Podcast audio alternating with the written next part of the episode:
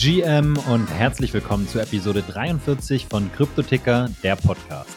Dass DeFi riesige Chancen und Potenziale bietet, das ist klar. Aber es enthält auch Risiken, vor allem komplexe und Echtzeitrisiken, deren Abschätzung nur durch automatisierte, kontinuierliche und chainübergreifende Analysen eingeschätzt werden kann. Und genau hier setzt Alterscope an. Über 200 Risiko- und Fundamentalparameter werden von Alterscope getrackt und in einem aggregierten Risikomodell zusammengeführt. Wir konnten mit Benedikt Eickmanns, Co-Founder und CEO von Alterscope sprechen und seine spannenden Insights könnt ihr jetzt in Episode 43 hören. Außerdem hier noch der Hinweis, dass zum Zeitpunkt der Aufnahme die Company noch unter der Brand Solidity Network lief, also hier nicht wundern. Für mehr Insights und Updates kommt am besten direkt in unseren Kryptoticker Discord. Den Link findet ihr in den Show Notes. Und jetzt viel Spaß mit Episode 43 und Benedikt Eickmanns. Herzlich willkommen, Benedikt, äh, zum Kryptoticker Podcast. Äh, du bist CEO und Co-Founder von Solidity Network, richtig? Ganz genau. Okay, Hi. dann äh, danke, dass du da bist. Erzähl am besten vielleicht mal selber, wer du bist. Was ist so dein, dein, dein Background? Was tust du gerade? Sehr gerne. Ähm, ja, mein Name ist Benedikt Eickmanns. Ich ähm, bin vom Background, habe ich BWL studiert mit Elektrotechnik, ähm, auch Politikwissenschaften mit Economics in München, Paris und Barcelona. Ähm, nach meinem Studium bin ich eingestiegen bei der Unternehmensberatung Roland Berger, davon Regierungen beraten, also Ministerien. Und ähm, jetzt habe ich Solidity Network gegründet, letztes Jahr, zusammen mit Mario Rathmann.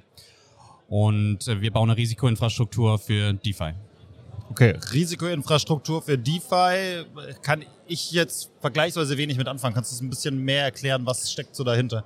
Genau. Ähm, also ich habe 2020 mit meinem Doktor angefangen an der TU München in, in dem Bereich von DeFi. Und ähm, damals kam dieses ganze Thema DeFi überhaupt erst auf. Das hat man damals DeFi Summer genannt. Ähm, als ich angefangen habe, lag ungefähr, also unter einer Milliarde US-Dollar auf diesen Protokollen. Das ist dann exponentiell angestiegen auf über 200 Milliarden. Jetzt ist gerade wieder alles zusammengebrochen ein wenig, wie das nun mal so in Krypto ist. Jetzt sind auch noch rund 50 Milliarden drauf. Ähm, heißt, es ist ein ganz neuer Bereich von Krypto oder eine Nische in Krypto, würde ich immer noch sagen.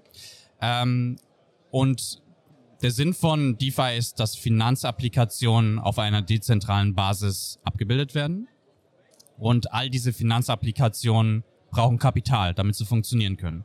Dass du einen Token swappen kannst, dass du ein Landing-Protokoll braucht, äh, auch Kapital, um Geld wiederum verleihen zu können. Versicherungsprotokolle brauchen Kapital, damit sie Versicherungspolicen anbieten können. Und im Gegenzug gibt es eine Verzinsung. Also diese ganzen Protokolle bieten an, irgendwie eine Beteiligung sozusagen an dem Umsatz, den sie erwirtschaften, ganz einfach gesprochen. Und ähm, was wir bauen, ist letztendlich, ähm, wir schauen uns an, was sind die Risiken bei diesen ganzen Protokollen. Wir zerlegen sozusagen das ganze DeFi-Ökosystem in seine Grundbestandteile, in die Layer 1, Layer 2, in die Algorithmic Stablecoins, Bridges, Oracles, Protokolle an und für sich und ähm, quantif quantifizieren in Echtzeit ähm, technische fundamentale Risiken in dem ganzen Ökosystem. Und das stellt ihr dann äh, Kunden also auf Anfrage zur Verfügung? Das heißt, also wie kann ich mir das, was ist, was ist eure Zielgruppe sozusagen, wie ihr das Ganze dann für euch ja, monetarisiert? Genau, das kannst du dir so vorstellen wie eine Plattform, ähm, auf denen du erstmal alle Daten siehst überhaupt. Aber wohin die Reise eigentlich viel mehr geht, ist, wir bauen ähm, dynamisches Risikoscoring von diesen ganzen Protokollen. Ein ökonomisches Risikoscoring? Oder habe ich Funda also nein, kein ökonomisches, sondern ein, wir nennen es technische Fundamentalrisiken. Also wenn du vergleichst DeFi mit dem traditionellen Finanzsystem, ja, ähm, im traditionellen Finanzsystem ist ein großer Risikoblock, sage ich mal, oder eine Risikodimension Counterparty Risk. Also deswegen gibt es Finanzkrisen, weil auf einmal sich die ganzen Institute nicht untereinander vertrauen ist. Dann gibt es einen Bankrun und dann kollabiert eine Bank nach der anderen. Also das ist ganz einfach gesagt Counterparty Risk. In DeFi ist alles transparent. Das ist der große Vorteil von DeFi. Man kann alles auditieren, man sieht den Code, man sieht, wie viel Liquidität auf den, Para auf den Protokollen sind. Deswegen gibt es in dem Sinne kein Counterparty-Risk, weil alles offen und transparent ist. Aber es gibt neue technische Risiken, also zum Beispiel in den Smart Contracts, dass die sauber aufgesetzt sind, dass sie ordentlich auditiert wurden. Ähm, man kann in Echtzeit verfolgen, was passiert auf den Social-Media-Kanälen. Gibt es da eine Panik zum Beispiel, die wiederum einen Einfluss hat auf diese Protokolle? Ja, so Sentiment Scoring oder sowas, Genau. was passiert da gerade, ja. Genau, und wir bringen quasi die ganzen Elemente zusammen. Die, die Composability schauen wir uns an, auch bei Risiken. Und ähm, quasi was wir machen ist, wir erfassen alles in Echtzeit, um solche Risiken zu erkennen, ermöglichen ein Risikoscoring in Echtzeit, aber auch Monitoring Solutions, äh, über die du in Echtzeit benachrichtigt wirst, wenn irgendwas aus den Fugen gerät. Okay, und dann sind, äh, wer sind eure Nutzer oder eure Kunden? Genau, wir haben zwei Kundengruppen. Das eine sind ähm, DeFi-Protokolle an und für sich. Also zum Beispiel Asset-Management-Protokolle gibt es, die zwischen diesen ganzen verschiedenen Applikationen die Assets allokieren. Und die brauchen auch eine risikoadjustierte Perspektive, weil eine Verzinsung, ich sage jetzt einfach mal von 10%, äh, verglichen mit einer anderen Verzinsung auf einem anderen Protokoll mit 9%, erstmal würde man sagen, okay, dann investiere ich lieber auf dem Protokoll mit 10%, ne? Aber wenn du die risikoadjustierte Perspektive reinbringst, kann es vielleicht besser oder klüger sein, auf die 9% zu gehen. Und das ermöglichen wir. Okay, aber dann, ja gut, okay, das heißt, ich schaue mir im Prinzip, wenn ich äh, euer Nutzer äh, bin, schaue ich mir, also der Endnutzer, ne, der, der Retail-Kunde, sage ich jetzt mal in dem Sinne, ähm, kann ich auf eure Plattform gehen und sagen, okay, gut, ich habe eben auf dieser Plattform, so wie du gesagt hast, kriege ich irgendwie 10% äh, Zinsen auf mein Staking oder auf mein Landing oder sowas. Auf der anderen kriege ich 9, aber ich sehe, dass die mit 9 sozusagen die besseren Fundamentalwerte hat oder die bessere technische, das bessere technisches Setup. Deswegen habe ich dann geringeres Risiko und dann ist das vielleicht für mich dieses Wert, dieses eine Prozent. Ja, also ich glaube, Retail-User haben tendenziell nicht den Fokus darauf. Es ist eher ein Produkt, ich sage einfach mal B2B. Also Protokollentwickler können das nutzen, um ein eigenes Risikoscoring zum Beispiel aufzusetzen, was sie dann ihren End-Usern zur Verfügung stellen können. So, das ist die eine Kundengruppe. Ich bin noch gar nicht zu Ende beantwortet deine richtige Ja, Frage. Die zweite Kundengruppe sind Institutions. Also Krypto-Hedge-Funds zum Beispiel brauchen die Übersicht über das ganze Spektrum von Risiken. Und ähm, zum Beispiel wollen sie dann erweitern ihr internes Risikotooling und das ermöglichen wir wiederum auch. Also das ist die zweite Gruppe. Tendenziell dieses ganze Thema Risiken ähm, ist natürlich ein relativ kompliziertes Thema, wo sich mit Spezialisten oder Professionals mit beschäftigen, nicht Retail-User tendenziell. Okay, verstanden. Ähm, aber das hört sich auch so an, wie wenn ihr wahnsinnig hohe Entwicklungsaufwände eigentlich habt und äh, schon äh, extrem tief einsteigen müsst. Das, Das ist korrekt, ja. okay, wie lange arbeitet ihr schon, schon, schon dran? Also die Firma haben wir vor rund einem Jahr gegründet. Ähm, wir sind finanziert seit letztem September, haben mit internationalen Krypto-VCs geraced und sind jetzt ein Team von 16 Leuten Okay. und ähm, haben Office aufgesetzt in London und noch jetzt gerade setzen wir eins auf in Kroatien, äh, wo halt sehr viel Tech-Talent da ja, ist ja. und ähm, genau, wo wir weiter hochskalieren können. Ich wollte gerade sagen, das wird wahrscheinlich auch der Großteil äh, von euren Mitarbeitern sein. Genau. Äh, Also wir haben investieren quasi komplett unser Kapital in die Tech-Entwicklung. Das ist natürlich ein riesen ja, Infrastrukturprojekt, das wir da angehen.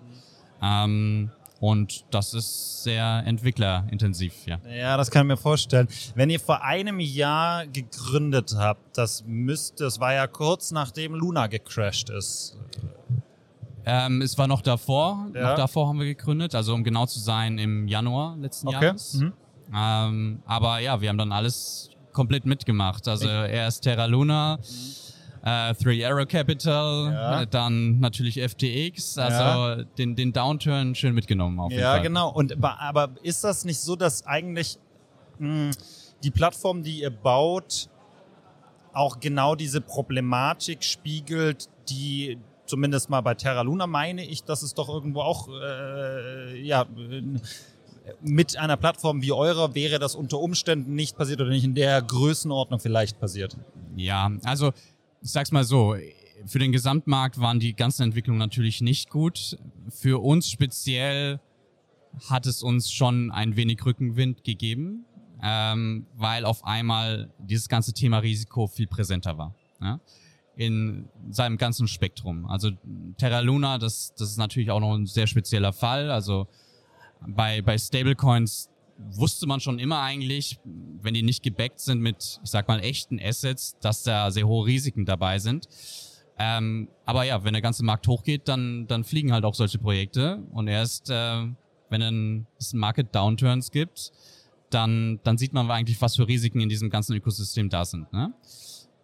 Und dein Co-Founder nehme ich, also ist eher technologisch genau, technisch genau. unterwegs und genau. du also genau, ich habe BWL mit dem Nebenfach Elektrotechnik studiert, also ich habe auch einen Bezug zur Technologie, aber äh, mein Co-Founder Mario ist äh, CTO und ähm, kümmert sich um die ganze Tech-Entwicklung. Okay. Äh, war es für euch letztes Jahr schon irgendwie eine Schwierigkeit zu raisen oder hattet ihr da eigentlich kein Problem mit? Also es war nicht einfach, würde ich sagen. Ähm, wir sind da durch diesen ganzen Prozess ganz gut durchgesegelt. Ich denke auch ein bisschen Glück gehabt einfach mit dem Thema. Ja. Ähm, Genau, deswegen für uns ging das dann sehr gut aus, aber ich glaube, es war auch etwas Glück dabei, um ehrlich zu sein. Ja, ja, genau, deswegen hatte ich gefragt, weil ich glaube, da wart ihr thematisch halt einfach, äh, ja, wie gesagt, so ein bisschen den Rückenwind sozusagen noch gehabt von den Crashs davor, die irgendwie dann besser begründbar waren, aber eigentlich war ja letztes Jahr im September dann auch schon die äh, Finanzierungsschwierig, also war jetzt nicht ganz trivial wahrscheinlich. Ja, ganz genau. Also Ja. ich glaube, das war schon sehr schwierig für sehr viele Projekte, die nicht Infrastruktur sind und nicht mit solchen wirklich speziellen Themen ankommen. Also ich glaube, so gerade so in diesem Bereich NFT, Metaverse, die haben schon sehr gelitten. Naja, das, äh, das sehe ich genauso, ja. Kurze Pause. Wenn dir diese Folge von Kryptoticker gefällt, dann drück selber mal schnell die Pause-Taste und lass uns eine Bewertung und ein Subscribe da. Das hilft uns als Podcast ziemlich und wir freuen uns natürlich über jedes Feedback. Und wenn du nach der Folge noch mehr Insights und Infos brauchst, dann schau doch einfach mal auf cryptoticker.io nach. Dort findest du alles rund um Kryptowährungen, Web3, NFTs und viele mehr. Bereits seit 2015 kümmert sich das Team von Kryptoticker darum, Neulingen und Profis eine Heimat im Kryptospace zu bieten. Auf cryptoticker.io findest du jeden Tag neue Artikel und Insights, prall gefüllt mit News, Tipps und Hintergrundinfos. Im Cryptoticker Discord kannst du dich mit Tausenden von Gleichgesinnten austauschen, Fragen stellen, Kontakte knüpfen und vieles mehr. Schau am besten gleich jetzt in die Show Notes, denn da findest du alle Links zu Cryptoticker und kannst direkt ein Teil der Community werden. Und jetzt weiterhin viel Spaß mit Cryptoticker, der Podcast. Seid ihr schon komplett live? Also ist das Produkt schon in seiner, ja, ist das schon nutzbar in der Form? Also wir sind noch nicht komplett live. Wir haben einen Private Beta. Ja. Ähm, wir haben jetzt über 30 Designpartner, mit denen wir weiter das Pro Produkt äh, iterieren. Und ähm, das soll jetzt der aktuelle Plan Ende des Jahres live gehen. Und ähm, bis dahin ist es noch in der Optimierung gerade. Ja, drin. genau. Also, Also, ja. Wenn jemand Interesse hat, Designpartner werden möchte, sind wir offen, den aufzunehmen. Aber gerade ist es noch in einer ja, Private Phase. Was ist ein. Designpartner? Ein Designpartner ist jemand, der mit uns das Produkt entwickelt und mit ähm, shapen kann. Und ähm, genau, kriegt dann natürlich darauf hingehend ein paar Vorteile. Ähm, ist sozusagen eine Entwicklungspartnerschaft, würde ich sagen. Okay. Im weiteren Sinne. Okay, kriegt Vorteile, im- also aber wahrscheinlich eher weniger im Sinne von irgendwelche Be Beteiligungen oder Nein, sowas, nein, sondern nein, nein, sondern einfach, er kann halt das Produkt mitentwickeln. Das heißt, es gibt immer spe ja, spezifische Anpassungswünsche, die kann er jetzt natürlich einbringen. Also das ist eigentlich der Hauptvorteil. Okay. Wir sind auf der Blockchains. Ähm, du hast oder hast du ein Panel oder ein Talk oder jemand von euch hier in der Veranst Veranstaltung, einen Talk oder sowas? Genau, wir, wir haben hier einen kleinen Stand. Ähm, ich habe morgen einen Pitch. Mein Co-Founder kommt morgen auch. Da haben wir ein Panel morgen noch. Ja. Und ja. Was für ein Pitch? Äh, ein Startup-Pitch. Äh, es gibt noch so ein Pitch-Event. Ja. Da haben wir, ja, ich glaube, einen fünf- oder zehnminütigen Pitch-Slot. Okay, also für dann einen, ich sag mal, einen Preis, einen Award, der verliehen wird. Ich glaube. Da müsste ich mich auch nochmal erkundigen. Äh, ja, alles gut, vollkommen in Ordnung. Okay, und hast du hier irgendwelche spannenden Kontakte machen können? Hast du irgendwie mitbekommen, dass, oder gab es für dich irgendwas Interessantes oder du sagst, das war auch für euch als Firma relevant tatsächlich? Ja, also ich meine, es ist natürlich hier eine deutsche Szene. Ähm, wenn man etwas unterwegs war in der deutschen Szene, kennt man sich so untereinander. Ja. Aber es ist schon, ist immer schön, ein Klassentreffen zu haben, Ja? sage ich mal. Ja, Ja. Ähm, und sonst, ich ähm, Business-Kontakte auch ein paar. Investoren sind natürlich auch immer interessant, die trifft man auch. Ähm, ja, Okay. Äh, Du hast es gerade schon angesprochen, in der deutschen Szene kennt man sich. Ihr, ihr wisst bestimmt auch international oder kennt bestimmt auch international einige Leute, wenn ihr jetzt das Office in London habt, ne? äh, internationale VC-Krypto-Investoren. Gibt es Konkurrenzprodukte oder habt ihr Wettbewerber in dem Sinne? Also es ist ein sehr neuer und entstehender Markt. Also Ja. ich würde sagen, dass DeFi relevant ist, ist erst zwei, drei Jahre her. Ja. Ähm, im, Im Bullrun wurde auch nur auf die, ich sag mal, Upside geschaut, Ja. nicht auf die Risiken. Ja. Aber jetzt entwickelt sich so langsam ein, ich sag mal, Markt von Risikoprodukten, der aber noch völlig im Entstehen ist. Und ähm, Risiken ist ja auch so ein, so ein genereller Begriff. Jeder hat ein für unterschiedliches Verständnis von Risiken eigentlich. Bei Risiken ist auch viel gemeint Compliance, äh, viel ökonometrische Risiken, irgendwas zu modellieren. Ähm, das heißt, Risiko ist nicht gleich Risiko. Und wir sind schon in einer sehr speziellen Nische. Also wir wollen technische Fundamentalrisiken quantifizieren. Und da gibt es noch nicht sehr viel. Hast du irgendein konkret greifbares Beispiel für, für so technische Fundamentalrisiken, wo du sagst, das ist, du musst ja keine Namen nennen, aber irgendwas, was ihr äh, vielleicht gesehen habt, wo ihr sagt, das ist ein absolutes No-Go, das killt dann vielleicht auch die, die, die Layer 1, Layer 2, das Protokoll oder die Firma oder sonstiges? Naja, gut, ähm, für den ganzen, ich sag mal, Kryptomarkt, eines der wichtigsten Themen ist, wie dezentral ist ein Protokoll überhaupt? Ähm, man kann es halt irgendwie sehen bei der BNB-Chain, dass Ja. der einfach mal angehalten wurde. Ne? Ja, ja, ja. Was natürlich dann wiederum Effekte hat auf das ganze Ökosystem, was darauf baut. Da gab es eine Ähm, Menge gute Memes dazu, ne? Ja, Ja, genau. also das ist so, ein- so ein ganz, ganz einleuchtendes Beispiel. Du hast jetzt sonst Terra Luna äh, genannt. Ähm, ein Leading oder eigentlich der Leading Factor, würde ich jetzt mal sagen, wo man sehen konnte, dass da was passiert, sind die ganzen Social Media Kanäle.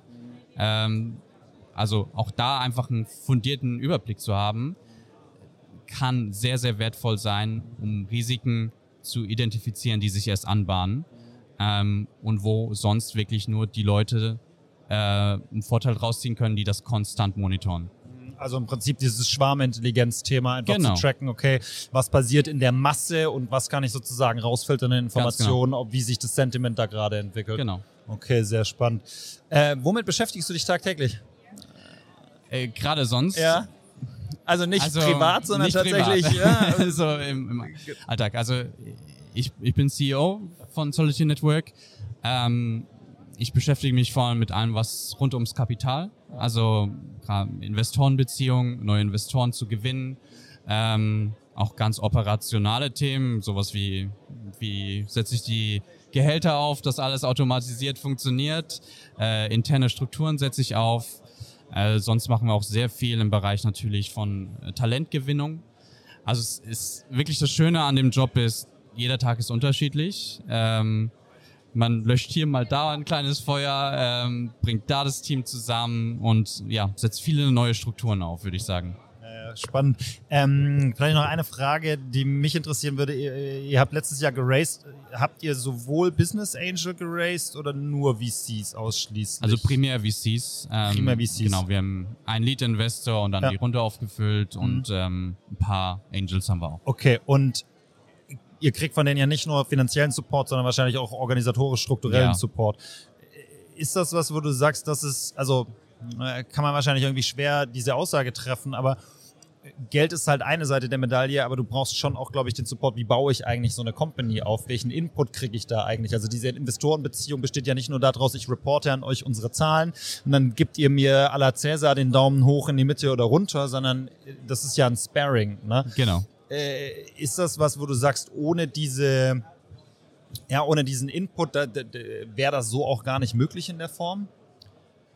Also es erleichtert auf jeden Fall sehr viel, wenn man wirklich Investoren hat, die wissen, was man überhaupt baut erstmal, dass Ja. die, die wirklich ein Verständnis haben von dem ganzen Bereich, also einmal technisch, aber auch von dem Markt. Ähm, das ist super wertvoll, wenn man da Feedback kriegt. Man muss halt auch sagen, VCs sind die ersten, die von neuen Markttrends Wind mitbekommen Ja. und die konstant auch den Markt analysieren, weil sie natürlich in spezifische Projekte investieren. Das sind eigentlich die Experten, die wissen müssen, wohin entwickelt sich der Markt. Und das ist natürlich ein sehr strategischer Input, wenn man dort gute Investoren hat, ähm, die einem dann helfen bei der Ausrichtung, bei der Positionierung, klar beim Business Model auch. Ähm, und uns war das halt sehr wichtig, ein ja, breit gestreutes äh, äh, Spektrum zu haben von Investoren. Wir haben einen Investor in Asien, einen aus Osteuropa, einen aus den USA, um halt auch irgendwo erste Zugangspunkte zu haben zu den verschiedenen Ja, Märkten. genau, zu den ganzen Märkten. Ja, ja. Genau. Okay. ja sehr spannend. Dann äh, wünsche ich euch auf jeden Fall viel Erfolg. Wann geht das Produkt live? Wisst ihr Ende schon? des Jahres. Ende des Jahres. Ende des Jahres. Okay, also Ende des Jahres sind noch ungefähr sechs Monate, also wahrscheinlich noch intensive Zeit und danach hört es wahrscheinlich nicht auf. Ähm, viel Erfolg auf dem Weg. Danke, dass du da warst. Sehr Ich gerne. pack die Links in die Shownotes rein, wenn man sich schon irgendwo eure Webseite angucken kann, zumindest mal. Webseite ist, äh, die ist live. Ja, gut. ist ähm, solity.network. Okay, perfekt. Packe ich in die Shownotes rein. Danke, dass du da warst. Viel Erfolg. Dankeschön. Alles Gute. Danke. Vielen Dank fürs Zuhören. Wenn dir die Folge gefallen hat, dann lass uns gerne ein Like da, klick auf Abonnieren, mach eine Bewertung und schau auf jeden Fall auch mal auf unsere Social Media Kanäle sowie den Newsletter. Dort findest du immer alle News rund um Kryptoticker, der Podcast. Und jetzt einen schönen restlichen Tag, Abend oder Morgen und bis zum nächsten Mal.